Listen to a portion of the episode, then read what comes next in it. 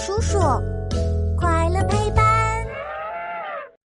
细菌是五颜六色的吗？这天一早，乐奇蹦蹦跳跳的来到实验室里，一眼就看到大有叔叔实验台上放着一台显微镜。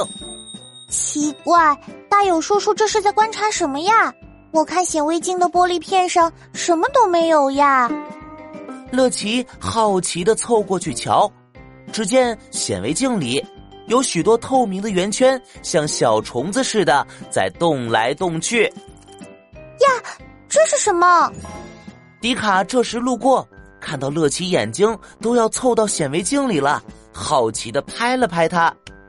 哦，乐奇，你在看什么呢？这么入迷，眼珠子都快粘在显微镜上了。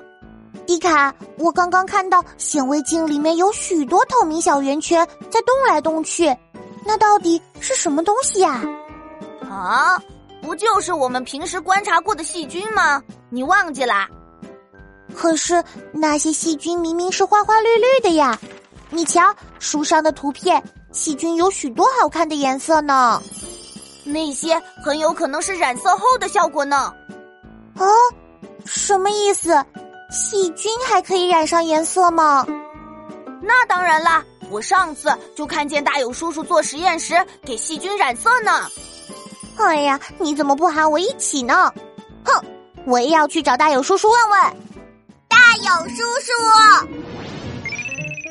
哟呼！超酷实验室，科学超级酷！我是大有叔叔，带你探索所有问题。乐奇。大部分细菌是没有颜色的，只是人们为了更好的观察到它们，才需要人工给细菌染上颜色哟。我们之前看照片上的细菌，发现它们或是绿色，或是紫色，或是蓝色、红色的，五颜六色的，十分漂亮。其实都不是细菌自己的颜色，而是在染色剂的作用下呈现的色彩呢。哇，原来花花绿绿的细菌都是染色剂的功劳呀！除了染色剂的作用外，有些细菌也是自带颜色的哟。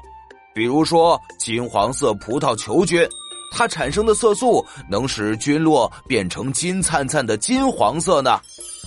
呀，细菌可真的太神奇啦！大友叔叔，下次给细菌染色的时候，一定要记得喊上我呀！问答时间，小科学家们，听完大有叔叔的讲解，今天的问题也来喽。请问，大部分细菌有颜色吗？